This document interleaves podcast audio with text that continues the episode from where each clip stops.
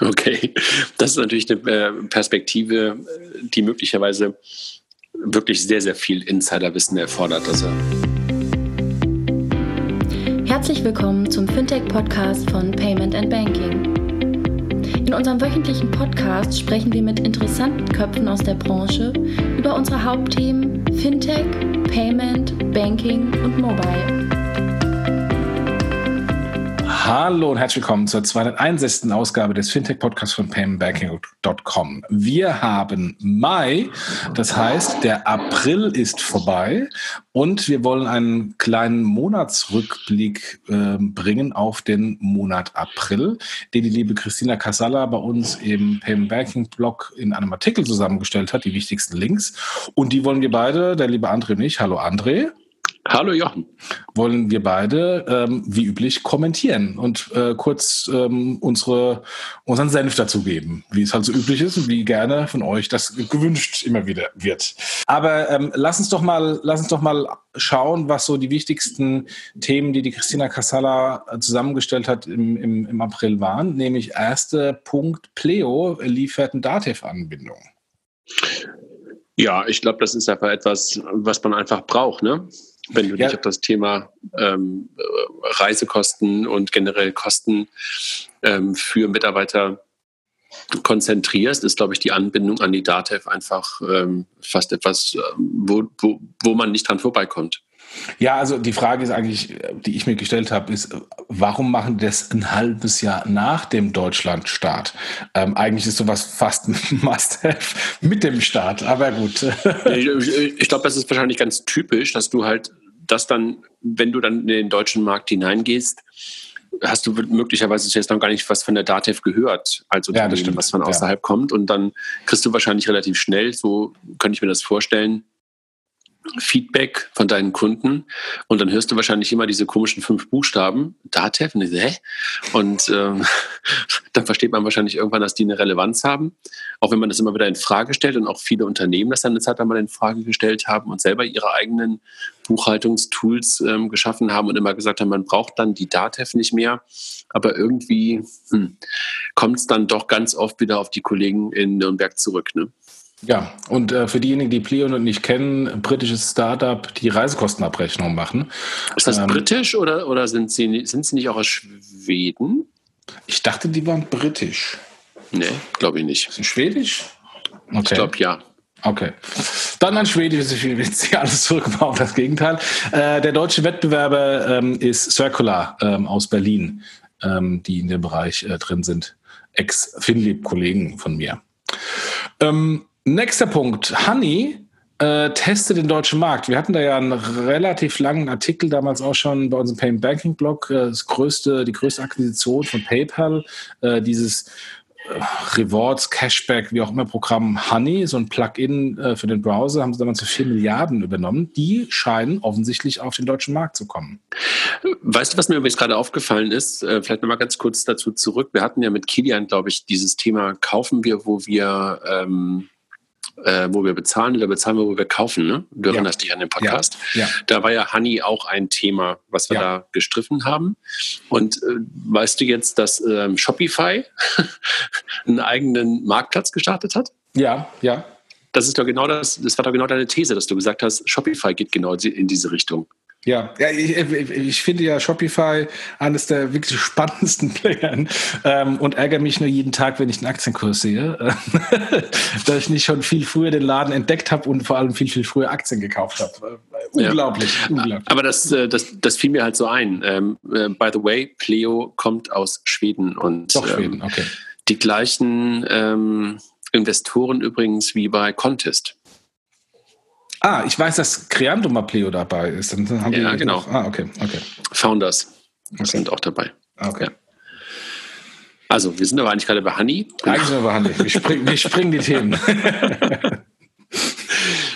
ja, jetzt sind sie in Deutschland gestartet, aber ja, ich habe es immer noch nicht. Wie beim letzten Mal haben wir auch darüber gesprochen, dass dieses Thema Browser-Plugin etwas ist, was ein bisschen äh, aus der Zeit gefallen wirkt, ähm, ausprobiert. Und Kielan hat ja auch von seinen Erfahrungen berichtet, dass da eigentlich Dinge drin waren, die nicht so richtig ähm, shoppable waren, glaube ich, war so das, was er sagte. Mal gucken, also ich, man kann es ja nochmal ausprobieren. Also wenn jetzt Thalia dabei ist und der Merchandise-Versand EMP, das sind so nicht so meine typischen Shopping-Ziele, aber vielleicht probiere ich es mal es ist A, kein Wunder, dass die zumindest mal versuchen, nach Europa zu kommen, weil äh, die ganzen Akquisitionen, die PayPal auch in der Vergangenheit gemacht hat, ähm, äh, wurden alle relativ schnell internationalisiert. Äh, die einzige Ausnahme ist, ist, ähm, ist Venmo als, als P2P-Payment, aber Venmo wird ja auch nicht gekauft, sondern es wurde Braintree gekauft und die wurden auch versucht zu internationalisieren. Ähm, wenn man die Steuerstruktur von PayPal anschaut, äh, da das ganze nicht-amerikanische Geld sitzt ähm, auch in, in Singapur und da gibt es dann äh, bei Akquisitionen auch natürlich Synergieeffekte mit dem internationalen Geld. Und dann kann man auch das internationale Geld, was in Singapur nutz, sitzt, nutzen, um äh, die Akquisition mitzufinanzieren. Äh, dafür muss man dann aber auch irgendwie den Steuerbehörden gegenüber signalisieren, dass man das auch dann zumindest mal international versucht hat, das zu expandieren. Ich glaube, in dem Kontext muss man das eher sehen. Okay, das ist natürlich eine äh, Perspektive, die möglicherweise wirklich sehr, sehr viel Insiderwissen erfordert. Also, das, hat äh, das, das mag sein.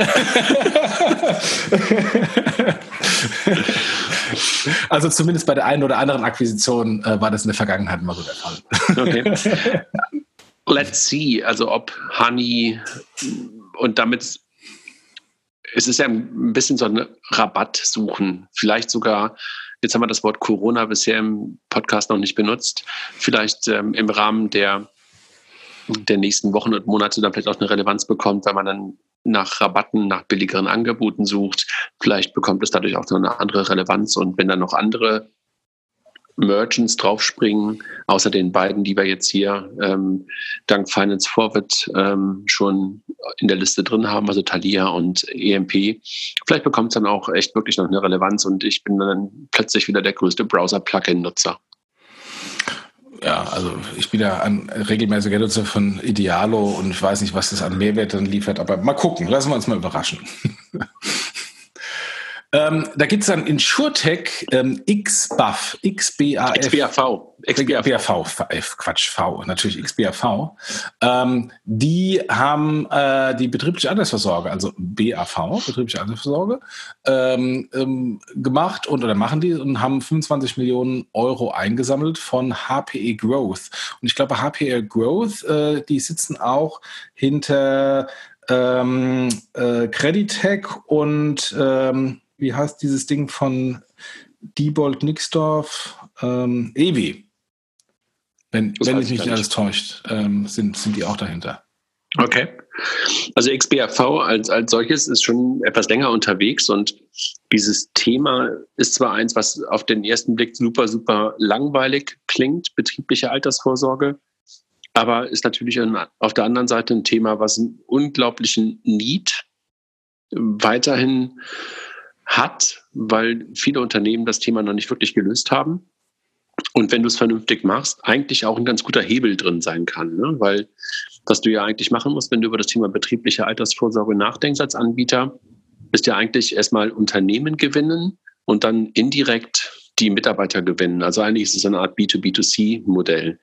Und das machen die, glaube ich, ziemlich gut, indem sie sich halt auch in solche HR-Lösungen und dergleichen rein integrieren und damit über den Arbeitgeber an den Mitarbeiter kommen und auf die Art und Weise ähm, dann ihre, ihre Lösung an den Arbeitgeber, ähm, an, über den Arbeitgeber an den Arbeitnehmer vermittelt bekommen. Und äh, das ist, glaube ich, die Lösung, die, die bei XBRV im Vordergrund steht. Und ähm, da gab es eine ganze Menge an Anbietern. Ähm, und ich glaube, dass die Kollegen von XBRV sich da gerade als der deutsche Champion rauskristallisieren. Ist, glaube ich, auch momentan erstmal ein nationales Game, würde ich sagen, weil diese Regelungen dann momentan immer noch, noch sehr national sind. Ähm, aber möglicherweise harmonisiert sich das dann auch im Laufe der Zeit. Aber ja, so etwas wie das betriebliche Altersvorsorgegesetz gibt es, glaube ich, erstmal nur in Deutschland. Und ähm, bin ich mal gespannt. Also sonstige Investoren dahinter, auch glaube ich schon die ganze Zeit ähm, der Xing-Gründer, ne? also Lars Hendricks mit Kinko Capital und ähm, Daniel Egerter kenne ich nicht, also ehrlich gesagt. Ähm, aber mit, mit äh, Hendricks und seinem Netzwerk dahinter bestimmt auch nicht so schlecht. N26, die haben ab sofort ein Feature, dass sie ihre Karten äh, sofort nach Kontoeröffnung äh, nutzen können, also die, äh, Instant Issuing. Ganz ehrlich, ich wundere mich, dass äh, gerade die Kollegen von N26 das bislang noch nicht hatten. Es hat selbst die altehrwürdige Deutsche Bank im Rahmen des Apple Pay Launches ähm, schon gehabt, ähm, in Instant Issuing. Ähm, wundert mich sehr. Ja, aber sind wir doch froh, dass da endlich mal neue Features kommen. Haben wir ja schon ein paar Mal moniert. Ja, genau. Dass bei N26 so ein bisschen die Produktliebhaberei stehen geblieben ist und dass da nichts gekommen ist. Also auch wenn du sagst, das ist nichts Neues. Aber so ein paar Sachen, die wir auch schon ein paar Mal angesprochen haben, die wir gerne als auch mal bei N26 sehen wollen würden, sind ja auch nicht unbedingt jetzt die größten Innovationen, sondern auch teilweise Dinge, die bei anderen Banken schon da sind, aber die man vielleicht jetzt auch mal bei N26 haben möchte. Also Scan und Pay und sowas haben wir ja schon öfter gesagt. Ja, und es, angesichts der gestiegenen Nachfrage nach Mobile Payment in der Corona-Krise hat N26 das Feature schneller geplant, äh, gelauncht als geplant. Ja, war nicht so Deutsche Bank mit Apple Pay vor zwei Jahren? ja. Okay, müssen wir nicht weiter sowas sagen, aber schön, dass, ähm, dass das Produkt sich weiterentwickelt, die beiden 26. Lass uns weiter den nächsten Punkt. Rocket Internet mutiert zur Kreditbank für Startups. Ähm, es ist ja sowieso das, äh, äh, der Fall, dass Rocket Internet ähm, auf wahnsinnig viel Cash sitzt. Auch kurioserweise für die Aktienkollegen, die hier zuhören. Ähm, der Aktienkurs ist weniger als äh, der Cash-Bestand von Rocket Internet. Und die ganzen Anteile an Startups, die sie noch nebenher haben, äh, kriegt man quasi umsonst mit. Aber äh, das macht nur als Nebenschauplatz, äh, weil sie offensichtlich so viel Cash haben ähm, versuchen sie jetzt äh, in den Bereich äh, des Lendings reinzugehen, wo ja auch schon andere Banken drin sind, wie die Silicon Valley Bank, die äh, Deutsche Handelsbank, ähm, also quasi Debt, ähm, Venture Debt für, für Startups ähm, ohne Equity-Beteiligung. Ist aus meiner Perspektive in der aktuellen Situation aktueller denn je. Also sowas wie die Deutsche Handelsbank und sowas macht das ja vor allen Dingen, ähm, wie der Name schon sagt, für die Handelsfinanzierung, ganz stark für E-Commerce-Unternehmen. Aber in der aktuellen Situation gibt es halt eine ganze Menge an Startups, die die aktuellen Programme der KfW noch nicht nutzen können und der eine oder andere möchte vielleicht auch nicht die neuen Programme, die jetzt aufgelegt worden sind vom, vom Bundesverband Deutscher Startups, ja auch ziemlich ähm, stark gepusht, diese Spiegelprogramme haben sondern braucht möglicherweise wirklich gerade nur Liquidität und deshalb auch gerne das Thema Venture Debt. Allerdings, Banken können das ja momentan relativ schlecht, normale Banken, weil diese ähm, Startups in der Regel ja momentan, wie man die im Bankdeutsch sagt, nicht so richtig bankable sind. Mhm. Und insofern ist, glaube ich, dieses Angebot ähm, von Rocket, ich sag mal, relevanter denn je. Ähm, mal sehen, ob es dann auch von anderen Playern auch noch was gibt. Aber im Rahmen dieser Krise momentan ist das Thema Venture Debt momentan aus meiner Perspektive noch ziemlich, ziemlich unterbelichtet, viel zu wenige Angebote da. Ja. Sondern alle sprechen halt über Spiegelung von Investmentrunden, also Eigenkapitalerhöhung.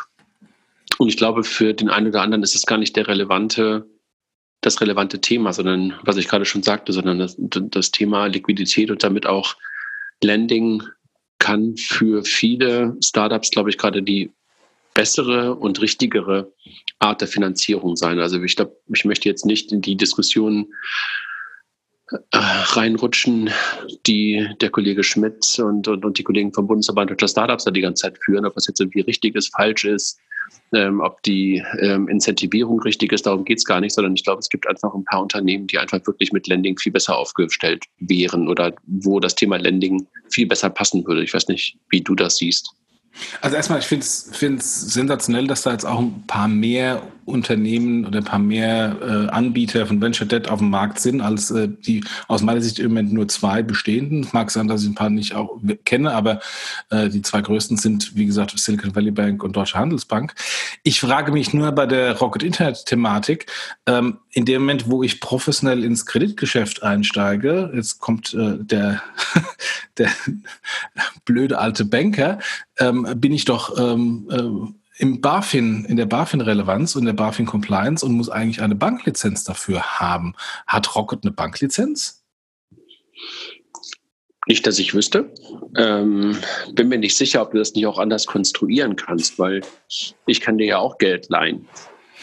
Ja, aber in dem Moment, wo wir oder wo du das privat an mich machst, ist es ein, aber wo du jetzt äh, in dem Moment, wo du privat äh, das äh, ähm, an sehr, sehr viele machst, ist dann dieser private Charakter nicht mehr da, sondern ist ein gewerblicher Charakter und dann brauchst du eine Banklizenz.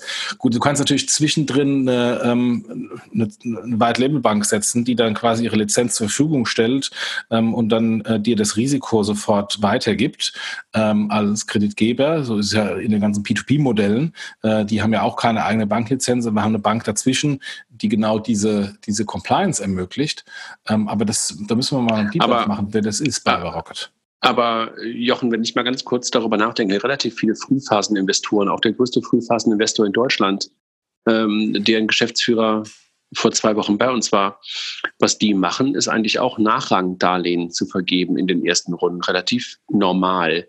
Sind die Bank? Nee. Sind die ein Fonds? Ja. Sind die BaFin reguliert? Ja.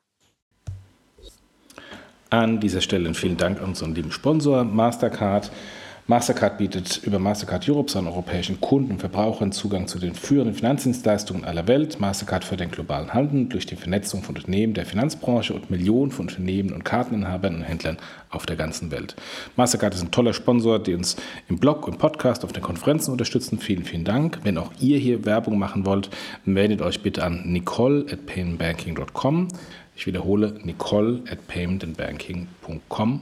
Wir haben noch ein paar Slots frei. Vielen Dank. Mhm. Müssen wir mal, müssen wir mal tiefer reingehen. Ähm, ich finde auch ein Nachrangdarlehen ist was anderes. Also es ist ja dann auch ein Convertible-Darlehen äh, im Vergleich mhm. zum normalen Darlehen. Ja, ich verstehe schon, was du sagst, aber mhm. erstmal ist es ein Darlehen und du kannst es natürlich auch zurückzahlen. Ich bin bei dir. Eigentlich ist es ein Nachrangdarlehen, was ähm, in der Tat äh, konvertiert. Das ist, glaube ich, in der Regel bei den Rocket-Sachen nicht der Fall. Aber ist eine interessante Frage. Also ich weiß gar nicht, wen wir mal, vielleicht sollten wir mal einen Anwalt wie den lieben ähm, Frank zu dem genau. Thema fragen. Oder vielleicht haben wir auch hier kundige Banker, die uns zuhören, ähm, ähm, mit einer richtigen profanen Bankausbildung. die könnten uns ja wahrscheinlich auch helfen. Genau, bevor wir weiter absoluten Basics. bevor wir weiter orakeln. genau. Äh. Ja, gehen wir doch mal weiter. Finanzguru plant eine Karte für alle Konten. Der, die Finanzguru-Kollegen sind ja äh, bekannt geworden durch die Hülle des Löwen, haben diese ähm, haben diese App, äh, wo man äh, über PSD2 äh, verschiedene Daten aggregieren kann und dann werden die ausgewertet.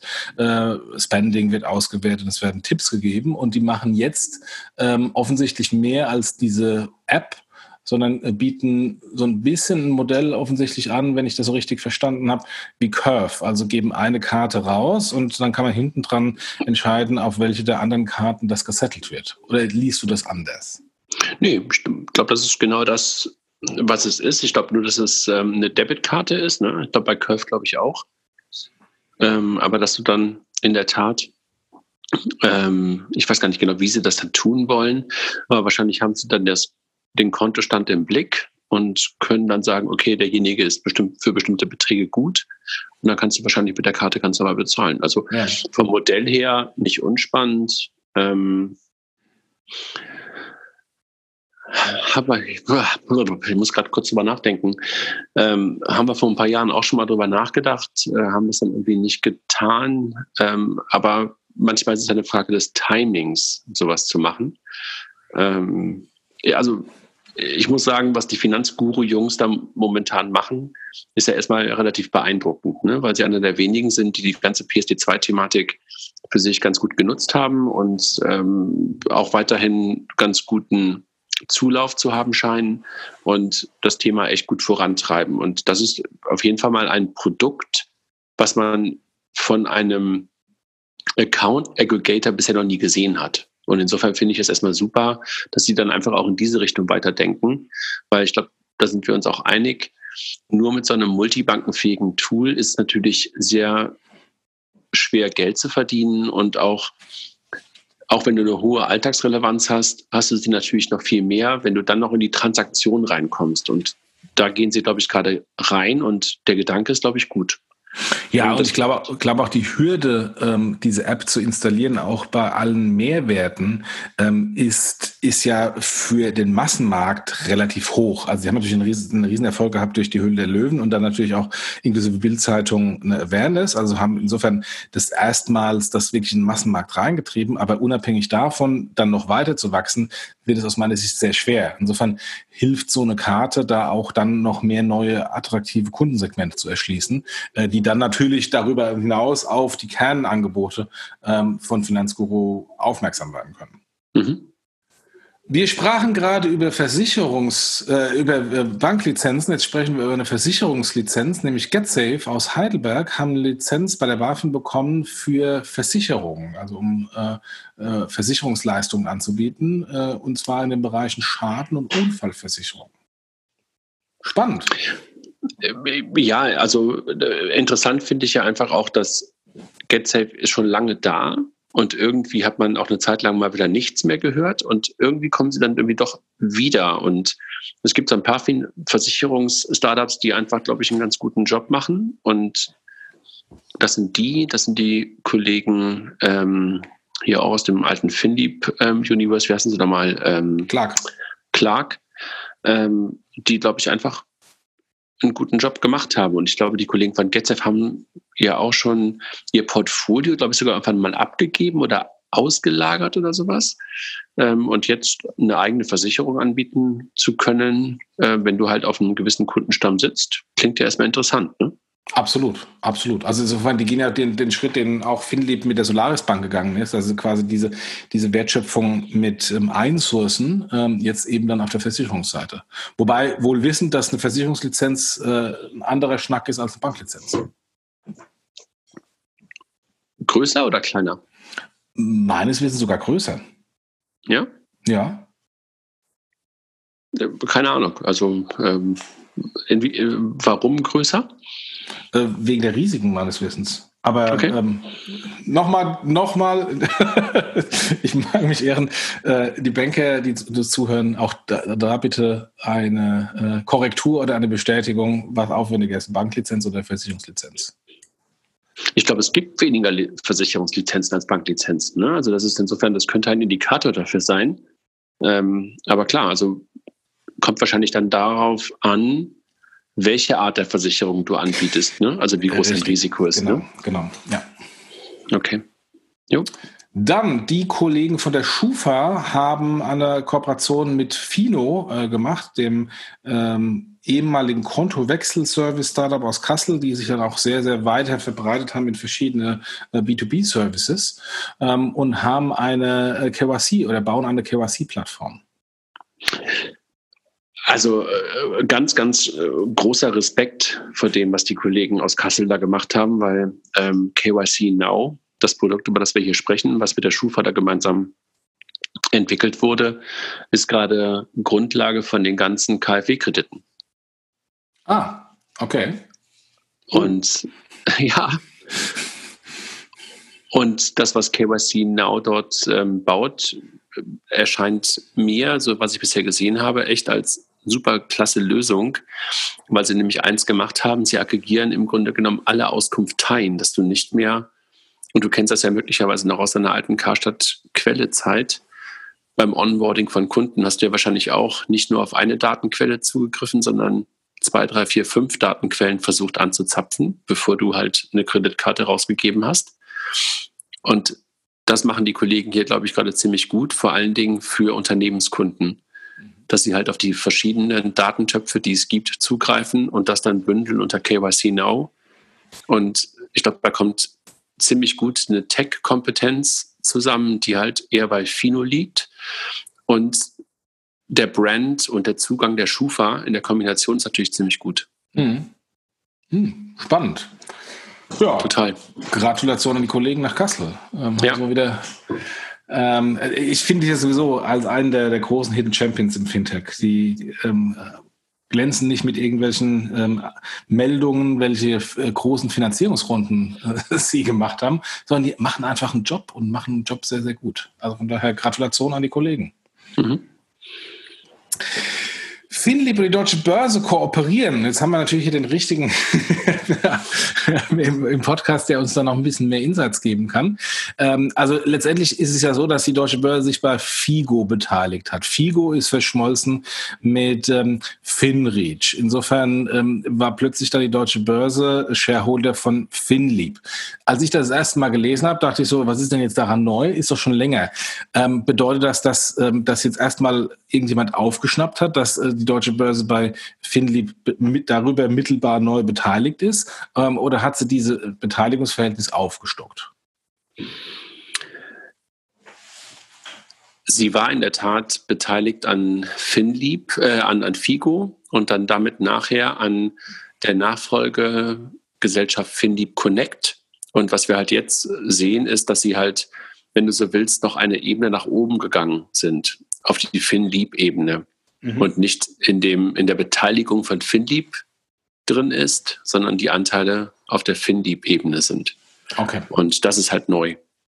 Ähm, okay. Bis dahin war sie halt, waren sie halt bei FIGO-FinLeap ähm, Connect beteiligt und jetzt sind sie bei FinLeap direkt beteiligt.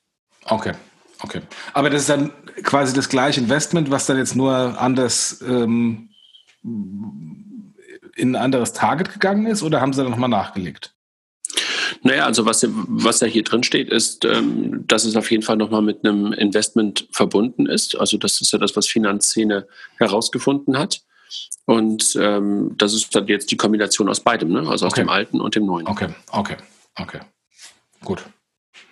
Ja, spannend. Also siehst du ja, also das hat ja der Kollege, ich weiß nicht, ob es Doms war oder Kirchner, geschrieben, dass es halt wirklich ähm, in Cash eine Leistung war. Okay, gut. Dann, nächster Punkt. Smartsteuer launcht einen Ableger für die türkischstämmige Community. Äh, Cep-Steuer, Cep türkisch für Tasche. Ähm, ist das jetzt eine einfache Übersetzung in Türkisch oder ist es mehr? Wahrscheinlich ist es eine Kombination und möglicherweise hast du vielleicht dann irgendwie auch noch ganz spezielle Dinge, wenn du vielleicht ähm, als äh, türkischstämmiger ähm, Deutscher oder als Türke, der in Deutschland lebt und arbeitet, hier bist ähm, und möglicherweise vielleicht noch Sachen hast, ähm, die du in die Türkei, ähm, vielleicht hast du noch ein Ferienhaus oder Eltern oder was auch immer da. Könnte mir, also ich weiß es nicht, ich orakel gerade. Aber ähm, ich könnte mir vorstellen, dass du ein paar Use Cases ähm, bestimmt dann auch hast, die speziell für diese Zielgruppe spannend sind. Ich finde es auf jeden Fall interessant, weil ähm, ich würde sagen, sind, ist die türkische Community die größte ausländische Community in Deutschland? Ich bin mir nicht ganz sicher, ob es Italiener sind, Türken sind. Weißt du es? Ich glaube, die Türken sind die größte Community, aber das ist auch, da heißt vier Millionen Menschen.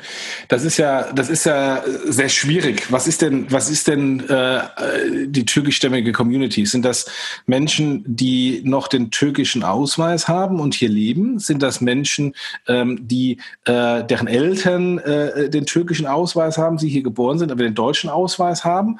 Äh, das ist ja, das ist ja dann über die Jahrzehnte auch äh, sehr zerfasert. Ähm, deswegen deswegen also, weiß ich nicht, ob das die vier Millionen jetzt dann mit dem Ausweis oder ohne Ausweis sind oder mit jemandem, der mal einen Ausweis hatte. Äh, das, das, ist ja immer etwas schwierig, äh, das rauszufinden und, und klar zu trennen, weil natürlich ähm, auch eine sehr starke ähm, äh, Immigration von, von der türkischen, der türkischstämmigen Mitbürgern in die deutsche Community gegeben hat, wo es dann halt insofern schwierig ist, wirklich da klare Trennung zu ziehen. Ist es jetzt ein, ein Türke mit einem türkischen Ausweis oder ein Türke mit einem deutschen Ausweis. Aber ein Türke mit einem deutschen Ausweis gibt's ja dann eigentlich nicht mehr. Also alleine, alleine diese, diese Begriffe, tu, merkt man, tue ich mich schon schwer, ja. irgendwie äh, abzugrenzen. Aber coming back, trotzdem, glaube ich, eine ganz schlaue Idee, das zu machen ähm, dass du halt eine Steuererklärung wieder für diese Zielgruppe, Zielgruppe einrichtest. Ja. Weil ich glaube, bisher gibt es das nicht. Und wenn du halt von 80 Millionen Deutschen eine Zielgruppe von 4 Millionen schon mal ansprechen kannst, ist das ja schon mal echt eine relevante Größe. Also schlauer ja. Move von Björn. Ja, absolut. Gehen wir weiter. Solaris Bank ähm, legitimiert Händler auf dem Otto-Marktplatz. Auch, also auch wieder eine Art KYC-Thema. Mhm. Ähm, und äh, zwar macht insofern die Solaris Bank, die ja ohnehin auch eine KYC-Kompetenz hat, äh, als Kerngeschäft, äh, übernimmt die Legitimationsprüfung von, von den Merchants auf dem Otto-Marktplatz, äh, der sich nennt Otto Market. Ja, das machen sie ja, glaube ich, auch schon für den einen oder anderen. Ne? Also, ähm, wenn ich mich erinnere, machen sie es, glaube ich, auch für die eine oder andere Volksbank schon, für Volksbank ähm, Geschäfts- und Firmenkunden, dass sie da auch den KYC machen, die Solaris Bank. Also, es scheint echt ein, fast ein eigener Geschäftsbereich zu sein, ne? also KYC. Ja, ja klar, aber vor allem so ein riesen Geschäftsbereich. Da haben wir ja gerade oben auch schon ähm, bei Schufa und Fino gelesen, da geht es ja auch um KYC, sogar die Firma heißt so. Ähm, Glaube ich aber halt auch, dass es halt in dieser ganzen digitalen Welt sind halt viele von den älteren Playern nicht unbedingt darauf ausgerichtet, ein sehr, sehr schnelles Onboarding zu machen. Und äh, jetzt kann man sagen, Onboarding darf halt auch ein bisschen länger dauern, vielleicht, weil äh, es geht ja eigentlich darum, dass man nachher schnell ist. Aber ich glaube, wir haben uns alle daran gewöhnt, das haben wir auch gerade oben bei N26 auch gesehen, dass wir eigentlich mit einer Registrierung eigentlich auch sofort etwas erleben wollen. Ne? Und ähm, das haben wir im B2C mittlerweile gelernt. Und mehr und mehr kommt das, glaube ich, auch im B2B an, dass man sich nicht mehr leisten kann, lange Onboarding-Zeiten zu haben, sondern ja. dass du halt auch dort zeigen und beweisen musst, dass du eigentlich sofort nach dem Onboarding was tun kannst. Also ich erinnere mich bei sowas immer an Stripe, die ja auch ein reiner B2B-Service sind und wo du halt auch merkst, dass die halt nahezu ähm, on demand den Kunden sofort Services anbieten. Nicht alle sofort, ne? aber ähm, nach einer kurzen Prüfung wirklich dann nahezu alle Lösungen sofort zur Verfügung stehen. Ja. Ja. Gut, gehen wir weiter. Krypto-Startup Bitpanda hat ähm, einen neuen Investor, nämlich äh, Speed Invest aus, aus Wien, äh, die ja schon ohnehin sehr, sehr äh, illustre und große äh, Fintech-Investor sind, auch mit, einer guten, mit einem guten Track Record. Und äh, Bitpanda ist letztendlich eine, ein Marktplatz, eine Plattform zum Traden von Bit, jetzt schon Kryptowährungen. Und die wollen jetzt aus diesem Kryptowährungsthema rausgehen, auch in andere Assetklassen, also Aktien, ETFs ähm, etc. Und da so ein bisschen sehen sie sich als Rivalen zu Trade Republic und Co. als den Neo-Brokern. Ähm, über Trade Republic sprechen wir gleich noch. Ähm, also gehen insofern in den gleichen Trend des, des Neo-Brokings, ähm, wie den Robin Hood in den USA ja schon sehr stark gestartet hat und, und Trade Republic bei uns ähm, ähm, in, in Deutschland ähm, aufgenommen hat. Interessant. Ich frage mich nur, es gibt halt auch in dem Kryptobereich 100.000 äh, Plattformen, wo man traden kann, ähm, ähm, die sich aus meiner Sicht kaum differenzieren. Ähm, und jetzt, wenn ich ein, ein böse wäre, würde ich sagen, eine, eine Trading-Plattform mit äh, einer schlechten Value Proposition versucht jetzt in, ähm, mit einer äh, Erweiterung ein ähm, äh, Neo-Broker zu werden, ähm, wo es schon auch ähm, etablierte große Player gibt. Also es ist aus meiner Sicht ein sehr, sehr dickes Brett. Ja, auf der anderen Seite, wenn du halt erstmal in so einer etwas spezielleren Zielgruppe wie im Krypto anfängst, aber vielleicht dort deine Erfahrungen machst, wie deine sehr digital affinen Kunden damit umgehen und das dann überträgst auf die normalen anderen oder normaleren Assetklassen, behalte ich jetzt gar nicht unbedingt für den dümmsten oder schlechtesten Weg. Und dass es noch Platz für Neo-Broker gibt, glaube ich auf jeden Fall. Weil, klar, wir haben Trade Republic, über die wir, was du gerade schon sagtest, noch sprechen. Robin Hood und, und sowas, vielleicht auch wie Markus, was dann irgendwann mal kommen wird. Aber ansonsten haben wir ja immer noch relativ be wenig Bewegung in dem ganzen Brokerage-Thema, wenn du das aus der digitalen Brille betrachtest. Jetzt kannst du sagen, wieso, die kommt direkt und die Consors sind doch auch alles super digitale Broker. Aber ich glaube, da meinen wir beide mittlerweile was anderes, wenn wir über Neo-Broker sprechen. Ne? Und ich finde, da ist schon noch Platz.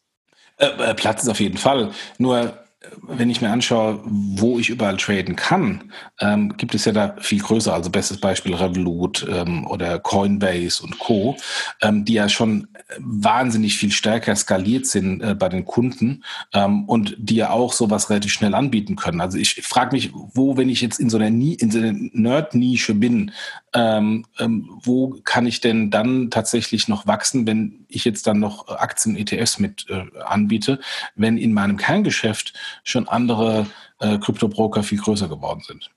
Hm. Ja, Let's see. Aber auch da, der, wenn, wenn, wenn es da Leute gibt, die da viel enger dran sind, gerne, gerne nochmal Feedback. Würde ich auch mal gerne mal interessieren, ähm, ob, das, ob meine Sicht da die richtige ist oder ob die einfach falsch ist. Mag ja auch sein. Ja. Gehen wir gleich rüber zu Trade Republic, wo wir bei dem Thema sind. Ähm, die sind doch, glaube ich, bei dir ähm, auf dem Bankathon das erste Mal aufgetreten, noch unter anderem Namen, oder? die Jungs hatten sich, glaube ich, schon gefunden. Und ähm, dann sind die zum zweiten Bankathon damals, da warst du, glaube ich, sogar auch in Offenbach, weißt du, als wir da ja, in ah, okay, Fabrik ja, ja, waren. Ja, da war damals einer der Mitgründer, war da, gemeinsam noch mit einem anderen, mit Bilal, ähm, der halt eher aus der UX-Welt kommt und heute an diesem chinesischen Elektroauto mitarbeitet. Ist es chinesisch? Wie heißt denn dieser zweite große Elektroauto-Anbieter? Oder ist das aus USA? Boyd? Boyd? Ja, irgendwie so. Ja, ja, genau, genau, da ist der mittlerweile. Okay.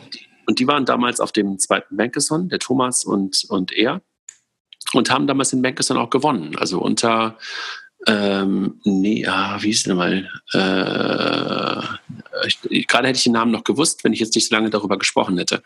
Und in der Tat sind die dann da das erste Mal so ein bisschen sichtbarer geworden und haben dann, weil die kommen direkt damals einer der Sponsoren des Bankeson war, und ihre Startup-Garage gerade konzipiert hatten. Du erinnerst dich hier, Mariusz und sowas haben damals ja die Startup-Garage im Beta-Haus in Hamburg ins Leben gerufen. Und da haben sie damals dann ähm, die Kollegen von Trade Republic eingeladen. Und ähm, die haben dann dort versucht, an dieser Idee weiterzuarbeiten. Und ähm, ich glaube, die, die, wollten das in Teilen mit oder für die Comdirect machen. Ähm, entstanden ist daraus dann ein Börsenspiel irgendwann. Das ist dann auch live gegangen. Haben wir, glaube ich, sogar mal irgendwann einen Podcast zugemacht ähm, mit, den, ja, mit den beiden ja. Trade Republic-Leuten. Ja, das Börsenspiel war dann für sie so dass ähm, der nächste Step, um die Community zu verstehen und ähm, auch eine gewisse Zielgruppe aufzubauen und Adressen zu sammeln. So haben sie es, glaube ich, auch damals uns auch erzählt. Und daraus ist wiederum dann wirklich Trade Republic entstanden. Deren größtes Problem war ja die ganze Zeit, die richtige Kombination zu finden, den richtigen Broker dahinter zu finden, den, den richtigen Abwicklungspartner dahinter zu finden. Und das war von vornherein das größte Problem für die, weil die halt, und das finde ich so großartig, bei denen immer diese gleiche Vision hatten. Also die sind immer UX getrieben gewesen und dieses Tap-Tap-Trade, äh, also mit, mit drei Klicks immer zum Ziel zu kommen, hatten die von Anfang an. Und äh, diesen Weg dann irgendwann über diese NIO heißen sie, glaube ich, ne? Ähm, die, da, die dahinter stecken, die eigentlich der Broker aus Düsseldorf dahinter war. Der Weg hat, glaube ich, relativ lange gedauert. Und ähm, inso, umso schöner, dass man jetzt halt sieht, dass sie halt diese unglaublich guten Investoren gerade ähm, dazu bekommen konnten. Und ich weiß nicht, ob du es gelesen hast, ähm, in, nicht in Finanzszenen, ich glaube in ähm, FinForward war ein Artikel über damals den ersten Investor, über die Kollegen, über die ich gerade sprach aus Düsseldorf. Die haben dann auch verstanden, obwohl sie einen relativ großen Share am Unternehmen hatten, dass sie auch verwässern müssen, um diese Firma weiter für VCs spannend zu halten. Weißt du, da war dann diese, diese Gier, die du teilweise sonst bei, bei frühphasigen Investoren hast, nicht mehr so groß, sondern okay, ist halt okay, wir können das selber nicht groß machen, wir brauchen größere Investoren und wir müssen selber halt auch wieder kleiner werden. Ja, und was sie gemacht haben, sie haben natürlich dann erstmal zwei sehr, sehr namhafte Investoren reingeholt. Äh, Creandum, äh, die skandinavischen Investoren, die hinter Pleo sitzen, über die wir schon gesprochen haben. Ähm, Early Stage Investor in Klarna, in iSettle, ich glaube, Skype waren sie auch dabei oder so. Also sehr, sehr namhafte ähm, äh, skandinavische Investoren, die auch mehr und mehr jetzt in Deutschland investieren, sind Babili mit drin. Äh, die waren ganz früh bei Trade Republic dabei und Project A. Und jetzt äh, nochmal eins äh, mehr mit äh, adelige Investoren, die sie drin bekommen haben. Äh, Excel und ähm, äh, der Founders Fund von Peter Thiel, dem PayPal-Gründer, äh, sind mit reingekommen. Sino, ganz kurz, Sino, Sino hieß übrigens der Broker dahinter. Okay. Ähm, der, der das Ganze äh, am Anfang mit losgetreten hat. Sorry, nicht Nio, sondern Sino. Äh, übrigens dazwischen haben sie noch eine Runde gemacht. Ne? Das hat irgendwie, das ist ein bisschen untergegangen. Also nach der Runde, die du gerade zuerst beschrieben hast von Creandum und von Project A, sind noch ein paar Business Angels da reingekommen. Unter anderem die CEO von äh, Kinnevik. Also da waren so ein paar. Ach, stimmt, hatten wir, ja, genau, das hatten wir hm. neulich aber auch schon im Podcast, genau. Da ja. sind so ein paar Super Angels mit eingestiegen und ja. ähm, äh, wenn man dem Florian Heinemann immer zuhört, dann äh, spricht da immer von dem typischen Signaling-Effekt. Und ja. ich glaube, den haben die Kollegen richtig gut nutzen Mega, können. Ja. und ähm, ich, also wir haben ja auch darüber einen Artikel gemacht, kürzlich auf Payment Banking und ich bin halt auch echt angetan weiterhin von der App und, und von dem Dienst, den die da aufgebaut haben. Echt gut. Ja, und vor allem, also was mich, ich bin ja ganz früh schon dabei gewesen, wir haben ja auch im anderen Podcast mal drüber gesprochen, dass ich ein paar Mal äh, hier getradet habe, obwohl ich eigentlich kein Trader bin. Äh, was ich halt an dem Thema so extrem herausragend finde, ist, wie gut das Produkt umgesetzt ist und vor allem, wie gut die ähm, Authentifikation des Kunden äh, nach, vor einem Trade ähm, äh, gemacht ist. Äh, weil wenn ich sehe, wie ähm, andere klassische Online-Direktbroker äh, jetzt im Rahmen der PSD2 da eine, eine Orgie mit ihren Tanz und Apps und Schnickschnack äh, ermöglichen oder den Kunden erzwingen ähm, und wie einfach das bei Trade Republic ist, muss ich sagen, sensationell umgesetzt. Also das ist genauso eine sensationelle User Experience, wie wir ursprünglich damals mal bei N26 gesehen haben mit dem Video-Onboarding, wo wir alle mit offenem Auge, äh, offenem Mund dagestanden haben, gesagt haben, oh meine Güte, äh, wie cool ist das denn? Ähm, so ist es bei Trade Republic im, im, in der Brokerage. Also sensationell. Ja, Sehe ich weiterhin auch so, ja.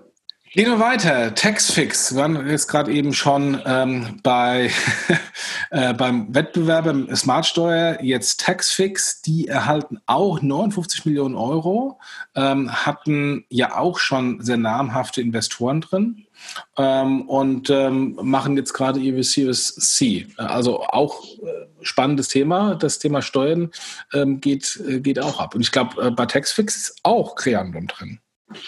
Ja, und ich glaube Index, oder? Wenn ich ja. mich recht entsinne. Also auch ja. super namhafte Investoren.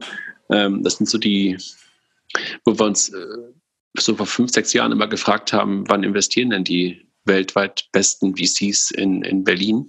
Aber sind, jetzt sind sie ja seit ein paar Jahren auch da und tun es auch. Und Textfix ist da nicht, glaube ich, auch ein wunderbares Beispiel.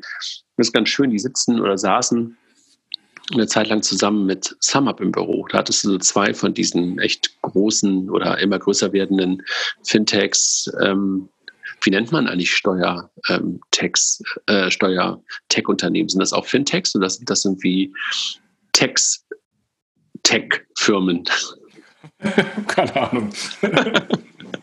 Aber sag mal, der, der, ähm, ehemalige Staatssekretär im Finanzministerium, jetzt Gesundheitsminister Spahn, der war doch privat bei auch irgendeinem der Dinge investiert und musste dann verkaufen. Ja, aber, ja, aber bei einem in hm, rund um Stuttgart. Ich glaube, also da, nicht von, von dem, okay. Nee. Und Weil das wäre dann eine Katastrophe. Äh, da musst du, musst, musst du, wirst du gezwungen zu verkaufen und dann kommen die Mega-Angels rein mit der Mega-Bewertung, ja. der Mega-VCs und, ähm, und, und deine Bewertung geht durch die Decke. Das stimmt, ähm, aber der war bei einem anderen und ich glaube, da gab es auch letztens mal eine Meldung zu, die nicht, ganz, die nicht ganz so erfolgreich war. Jochens Rechner ist abgestürzt. Also muss ich euch ein bisschen selber unterhalten, aber ich hoffe, er kommt wieder. Eigentlich wollten wir jetzt über die nächste Meldung sprechen. Ähm, wenn Jochen wieder da ist, können wir das auch tun. Ähm, da geht es um das Thema DIVK und Sparda Banken West, die eine Online-Beratung aus ähm, ausrollen und gemacht haben, dass die Kollegen ähm, von Money Meets, also einer von denen, die schon auch ganz, ganz lange unterwegs sind ähm, in der Fintech-Welt, also Congrats an die Kollegen von Money Meets nach Köln, die sich, glaube ich, auch ein paar Mal im Laufe dieser ganzen Fintech-Karrieren ähm, auch neu erfunden haben und ein paar Pivots gemacht haben und ähm, aber jetzt scheinbar wieder, oder nicht wieder, sondern auf einem weiterhin guten Weg zu sein scheinen und das Thema Versicherung vor allen Dingen für sich entdeckt haben. Und Sparda Bank West und DVK haben es jetzt ausgerollt. So, solange der Jochen noch nicht wieder da ist, mache ich trotzdem einfach mal weiter. Und ähm, wir haben noch eine weitere Meldung von den Kollegen von Deposit Solution und der Deutschen Bank.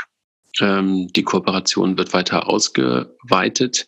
Und für mich ist das ein schönes Beispiel dafür, worüber wir schon oft gesprochen haben, dass Investitionen äh, oder Investments in Unternehmen dann nicht unbedingt auch in der Zusammenarbeit münden.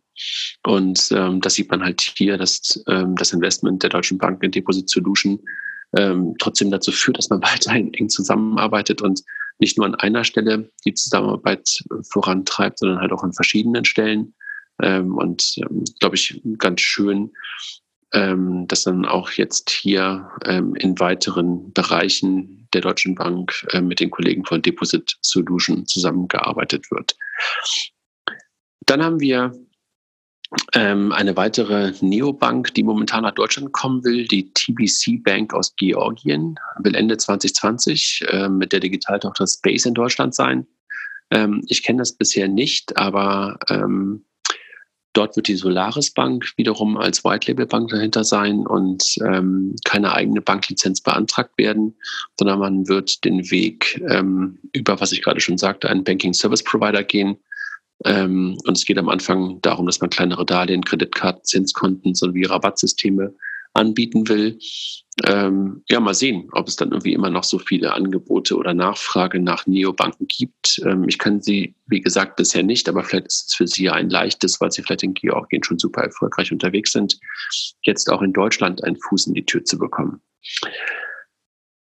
Springen wir weiter zu den Kollegen von Revolut, eine weitere Neobank ähm, die ja auch ein paar Probleme mit dem Thema Brexit äh, einfach haben, weil ihre Lizenz ja heute ähm, in Teilen jedenfalls in UK sind. Und die haben sich jetzt, Jochen, ich bin bei Revolut gelandet, ähm, überlegt ich, ihre. Sorry, mein Rechner ist gerade abgestürzt. Ja, habe ich schon mitbekommen. Ich bin mittlerweile bei Revolut gelandet. Ich habe einfach weitergemacht und die Nachrichten alleine kommentiert. Und jetzt sind wir bei den Kollegen von Revolut ähm, die halt jetzt ihre äh, Lizenzthemen nach Litauen vergeben haben. Ja, das ist schon länger, länger so, dass sie in Litauen ihre Lizenz haben, oder? Ja, also ähm, jedenfalls die osteuropäischen Kunden sollen halt von da aus ähm, ähm, bedient werden. Und ähm, ich glaube, das ist so eine der Antworten auf den Brexit. Ähm, und vielleicht können Sie dann auch noch den einen oder anderen Kunden in Mitteleuropa oder in Südeuropa weiterhin aus UK ähm, servicen, aber ähm, jetzt jedenfalls eine weitere Lizenz, so wie es scheint, in Litauen, was ja nicht die einzige Bank ist, die das so gemacht hat. Ne? Ähm, zu Revolut äh, übrigens noch ein kleiner Hinweis, äh, der ist nicht hier in unserer Newsliste, sondern habe ich heute zufällig gesehen, in FinNews CH ist ein relativ böser Artikel ähm, zum, zum großen Personalexodus äh, bei Revolut in London. Äh, da haben wohl sehr, sehr viele Leute, ähm, also acht Top-Kader-Leute, sehr, sehr viele, wird jetzt bei Tausenden übertrieben, aber sehr, acht Top-Kader-Leute ähm, Revolut verlassen. Und es muss wohl einen sehr, sehr großen Druck intern geben, weil sie wohl post-Corona profitabel werden wollen. Äh, das war, ich meine, der, der Gossip, äh, ob es da irgendwie Druck und, ähm, und äh, Abgänge gibt oder nicht, äh, mal beiseite gelassen. Aber interessant fand ich die Aussage, dass sie nach Corona äh, profitabel sein wollen. Äh, das ist beeindruckend, wenn sie das schaffen. Ich glaube, die Aussagen gab es aber schon das ein oder andere Mal, ne? dass es doch ähm, gar nicht so schwer wäre, jetzt auch profitabel zu werden. Das hören wir ja eigentlich aus fast allen Neobanken. Das hören wir von N26 ja auch immer ähm, dass sie eigentlich, ähm, wenn sie jetzt nicht weiter auf Wachstum aus sein würden, könnten sie sofort profitabel sein und ähm, in, den, in die gleiche Richtung würde ich auch dieses Thema irgendwie reinstopfen. Gut, es kann natürlich sein, dass im Rahmen der Corona-Liquiditätsengpässe für Startups, äh, jetzt haben wir gerade eben zwar die ganzen Funding-Runden äh, erklärt, aber die sind ja vermutlich alle schon vor Corona durchverhandelt worden. Ähm, und man hört ja allen Endens, dass, dass ähm, die großen VCs erstmal die Gelder zusammenhalten und die Bestands Firmen schützen und nicht in neue Sachen reingehen.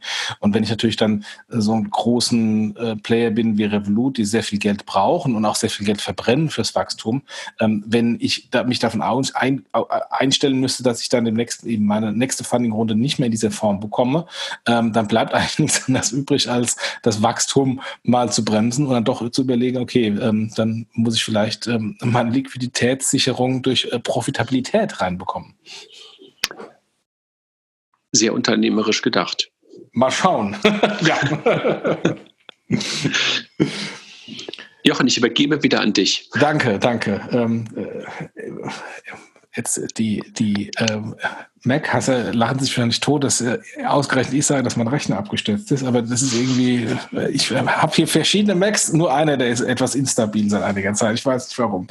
Ähm, Yapili sammelt 12 Millionen Euro ein, ein, ein britisches Fintech, ähm, hat aber auch interessante Investoren, Venture Capital Lakestar äh, von Klaus Hommels, äh, der auch gerade, äh, habe schon gesprochen, Revolut investiert ist, äh, Transferwise-Gründer Tavid Hinrikus, wenn ich das richtig ausspreche, und vor allem Ex-Postbank-CEO ähm, Frank Strauß. Ähm, die bauen eine API-Lösung für Open Banking. Kannst du da ein bisschen mehr zu sagen?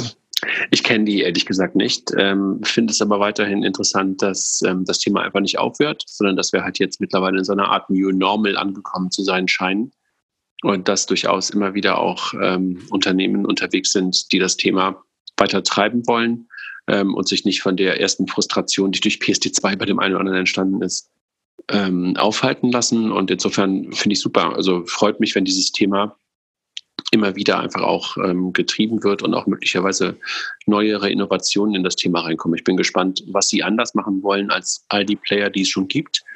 Aber ähm, ist ja immer eine Frage von, ähm, wer wird dann irgendwann vielleicht dann doch der Gewinner in diesem Spiel oder gibt es überhaupt diesen Gewinner in diesem Spiel? Also interessant und vor allen Dingen äh, wiederum mit den Investoren dahinter äh, nicht so schlecht. Also Lakestar hat ja ein paar Fintech-Investments, Investments, hast du ja gerade auch schon gesagt. Ähm, und Frank Strauß mit seinem Netzwerk mit Sicherheit auch nicht der schlechteste, ähm, um die ein oder andere Tür ähm, zu öffnen. Jo, ähm, nächstes Startup äh, bleiben wir in Großbritannien, von denen habe ich auch noch nie was gehört, aber auch da bin ich so ein bisschen, ja, eines von den vielen. Ein Krypto-Startup, äh, Virex, äh, 2014 gegründet, Spezialist für Kryptowährungen, haben jetzt eine äh, Kreditkarte, eine Visa-Karte, äh, damit die Leute halt dann mit ihren Kryptos auch äh, in der normalen Welt einkaufen können. Ähm, die haben jetzt feiern, dass sie drei Millionen Kunden haben. Ja. Ja, das ist, glaube ich, das gleiche, was Bitwalla in Deutschland macht, ne? Ja, also das. Äh, ich, ich verstehe bei den vielen Startups und Bitwalla hat ja auch vorher schon, oder vor Bitwalla haben sie ja auch viele andere schon gemacht. Ähm, ich verstehe da nicht, äh, dass da ähm, der Markt so fragmentiert ist mit, mit MeToo-Sachen.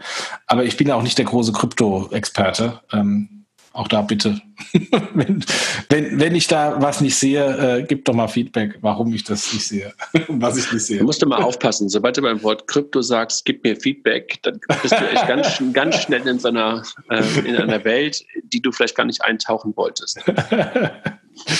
Ja, vielleicht, genau, vielleicht, äh, weil ich nicht in der Welt drin bin, verstehe ich es auch nicht. Aber ich, ich sehe nur, dass es ganz viele Companies gibt, die das machen und ähm, naja, egal. Nächster Punkt. Bleiben wir bei der Debitkarte. Google, das ist eigentlich ein viel spannenderes Thema. Google arbeitet an einer eigenen Debitkarte. Das ist quasi die Antwort von Google auf die Apple Card. Ähm, nur eben keine Kreditkarte, wie es die Apple Card ist, sondern eine Debitkarte, ähm, die natürlich mehr in die Masse äh, zielt sehr, sehr, sehr interessant, sehr, sehr spannend.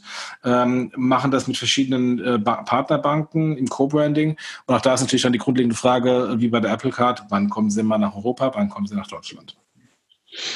Alles gesagt, kann man nichts hinzufügen, außer dass das Thema Karte einfach ein unglaublich großes, alltagsrelevantes Thema ist und deshalb sind sie halt auch alle in unserem Mobiltelefon mittlerweile drin. Ja, Kommen wir wieder zurück zu Krypto, kommen wir wieder zurück zu Wallets und Trading. Ein neues Wallet, äh, um äh, Kryptos zu traden. Hurra, die Welt hat darauf gewartet, aber diesmal von der Basler Kantonalbank. Das ist interessant, dass eine Bank ins Krypto-Trading einsteigt ähm, und ähm, haben eine Mobile Banking-Lösung namens Zack äh, gegründet, die kommendes Jahr ähm, um äh, Kryptoassets Kryptoasset-Trading erweitert werden soll. Und dann wollen sie auf die Jagd gehen, O-Ton, nach der britischen Neobank Revolut. Also Zack ist ja Zack ist ja schon etwas länger da und wird in der Schweiz ja ähm, schon die ganze Zeit auch ein bisschen gefeiert als eine Neobank, die aus einer wirklich klassischen Bank herauskommt. Ähm, und das Thema Krypto ist in der Schweiz ja ehrlich gesagt auch jetzt nicht Sehr so ja. genau, also nicht so ähm, wird nicht ganz so negativ vielleicht gesehen wie in einigen anderen Ländern. Ja. Sieht man ja auch daran, dass die Libra Foundation ja auch in der Schweiz sitzt und, glaube ich, auch da ihre Lizenz beantragen will. Also insofern ähm, hat das bestimmt alles ähm, seine, seine guten Gründe. Ob man jetzt unbedingt als Basler Kantonalbank relativ schnell den Vorsprung, den vermeintlichen Vorsprung von Revolut aufhalten wird, glaube ich nicht. Ich glaube, es ist dann manchmal so wie so oft von Journalisten der Vergleich, der ein bisschen hängt. Ja. ja.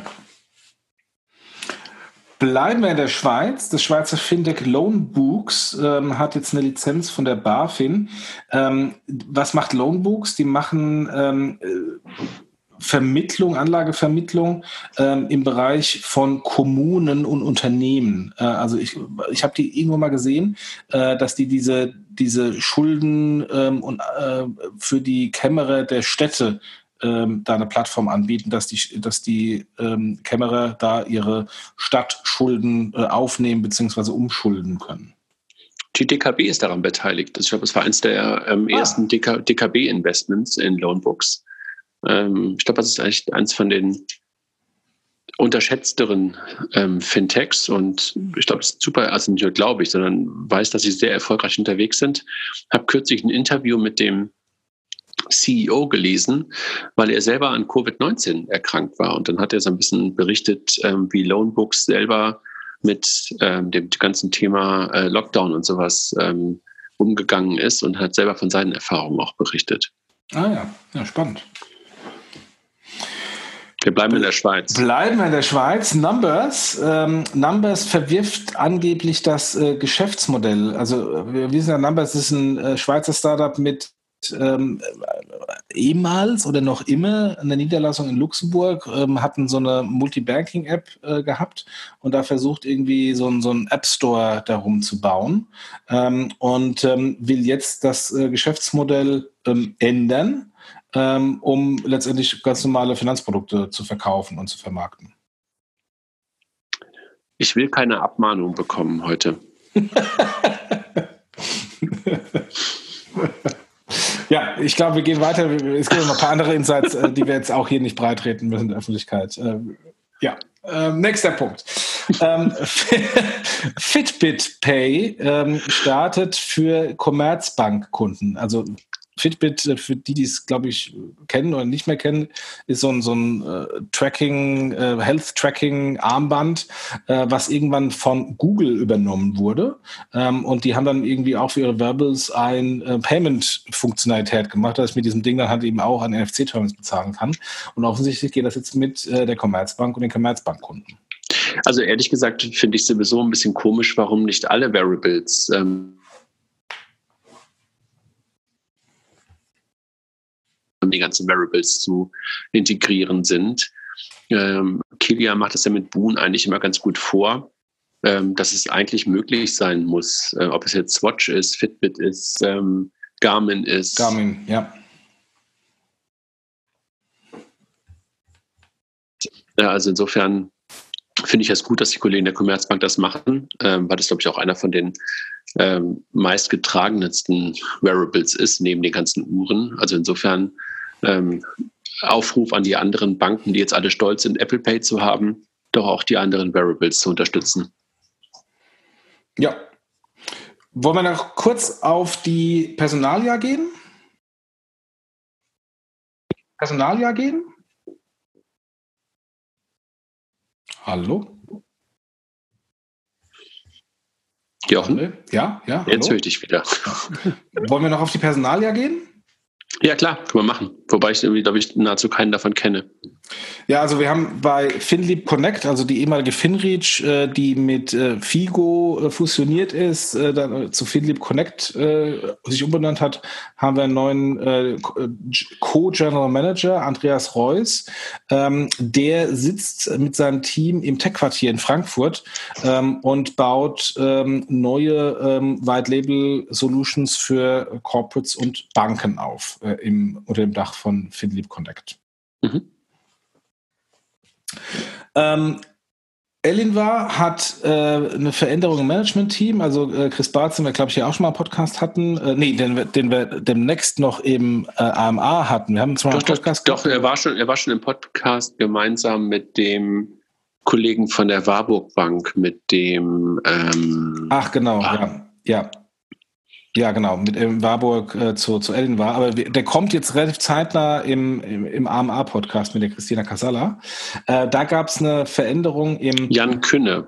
So ah, stimmt, genau. Musste gerade lange nachdenken. Gab es eine Veränderung im, ähm, im Management? Ähm, es sind ein paar Kollegen aus, aufgestiegen. Einer ist äh, aus privaten Gründen temporär ähm, rausgegangen, einer der, der, der Gründer. Ähm, das klingt ehrlich gesagt nicht gut. Ich hoffe, es ist nichts Dramatisches und wünsche alles Gute. Ähm, und ähm, ja, mal, mal schauen. Ähm, äh, die werden, ich meine, das ist ja auch ein sehr, sehr gutes äh, Startup mit Goldman Sachs im Hintergrund, die werden wahrscheinlich jetzt nochmal richtig Gas geben. Absolut. Ja. Dann Walsh Nein, das ist der eine, das ist der Kollege von Ellen war, der halt als ähm, COO äh, firmiert, die anderen sind halt ähm, SVPs. Ach so, ach so, stimmt. Sorry, falsch verlesen. Und letzte, und letzte, äh, weil das ist falsch gedruckt. Ähm, und letzte äh, Personalie, Markus Pertelwieser, äh, CDO von der Deutschen Bank auf der Privatkundenseite, ähm, hat das Unternehmen verlassen, ähm, war ja auch eine relativ große ähm, äh, Coverage in vielen Medien, auch großen Publikumsmedien, ähm, weil es so ein bisschen interpretiert wurde, als ähm, würde die Deutsche Bank jetzt sich den äh, Digitalarm ähm, abschneiden und sich nur noch auf Kostensparen fokussieren im Privatkundenbereich. Ich glaube, so ist es nicht. Ähm, vielleicht magst du was, sagen oder dich davon ent enthalten als, als Also äh, ich kann auf jeden Fall schon mal sagen, dass die Meldung, die wir, die wir da hatten, dass er bei KPMG vorher war, glaube ich, falsch ist. Ich glaube, er war bei McKinsey. McKinsey, McKinsey das kann ich auf jeden Fall schon mal sagen. Ich kann auch sagen, dass ich äh, Markus relativ lange schon kenne aus der FIGO Deutsche Bank Zusammenarbeit und ihn immer sehr geschätzt habe und immer noch schätze. Und ähm, ich einfach glaube, dass er eine ganze Menge äh, Dinge super gut angeschoben hat in der Bank und ähm, natürlich, wie so oft bei digitalen Themen und auch bei so Startup-Beteiligungen, nicht alles sofort zum Erfolg führen kann. Ähm, also insofern ähm, würde ich mal sagen, ähm, einfach super viele Sachen angeschossen, super viele Sachen getan, ähm, auch erfolgreich die ganze Mobile-App und sowas äh, mitverantwortet. Also ich fand ihn, finde ihn immer noch ein super Typ. Also was ich äh, jetzt mal als Outsider ähm, gesehen habe, ist, ähm, dass die Deutsche Bank sich eben da komplett anders positioniert hat unter seiner Strategie im Vergleich ähm, zum direkten Wettbewerber der Gelben Bank, also sprich der Commerzbank, die ja sehr stark in Investments gegangen ist, äh, was ja nett ist, also mit Commerz Ventures und mein Inkubator. Aber ähm, das haben wir auch mal bei dem Podcast schon gehabt, aber irgendwie dann den Sprung von dem Investment zur Digitalisierung der Bankprodukte irgendwie nicht so hinbekommen hat. Ähm, und das differenziert aus meiner Sicht äh, die Deutsche Bank hier, weil unter Markus Pertelwiese, da ging es erstmal nicht darum, irgendwie Hauptsache investieren in irgendwie Startups, sondern Hauptsache ich mache erstmal Partnerschaften und bringe das Kernprodukt voran, also die App, die Kooperation mit äh, den, den Startups, um da Mehrwertleistungen rund um äh, ähm, äh, den Kunden zu liefern mit Fintechs.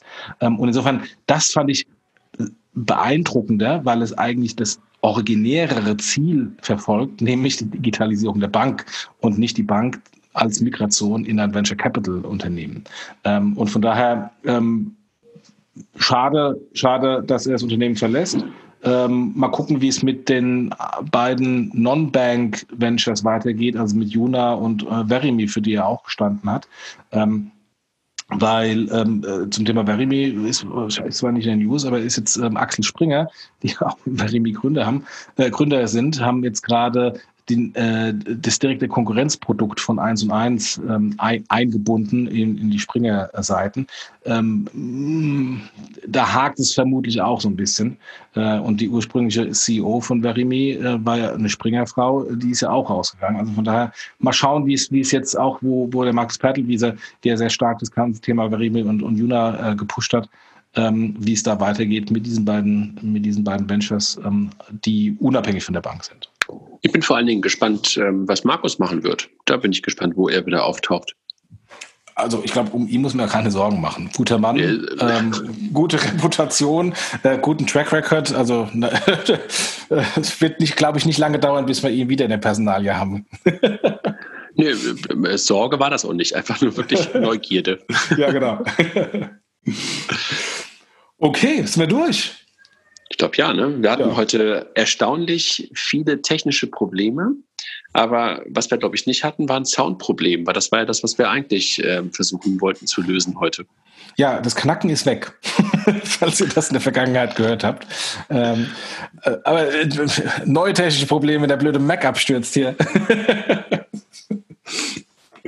Gut, vielen Dank. dann vielen Dank dir und ähm, ja, bis zum nächsten Monat spätestens. Alles klar. Ciao. Mach's gut. Tschö. Tschüss.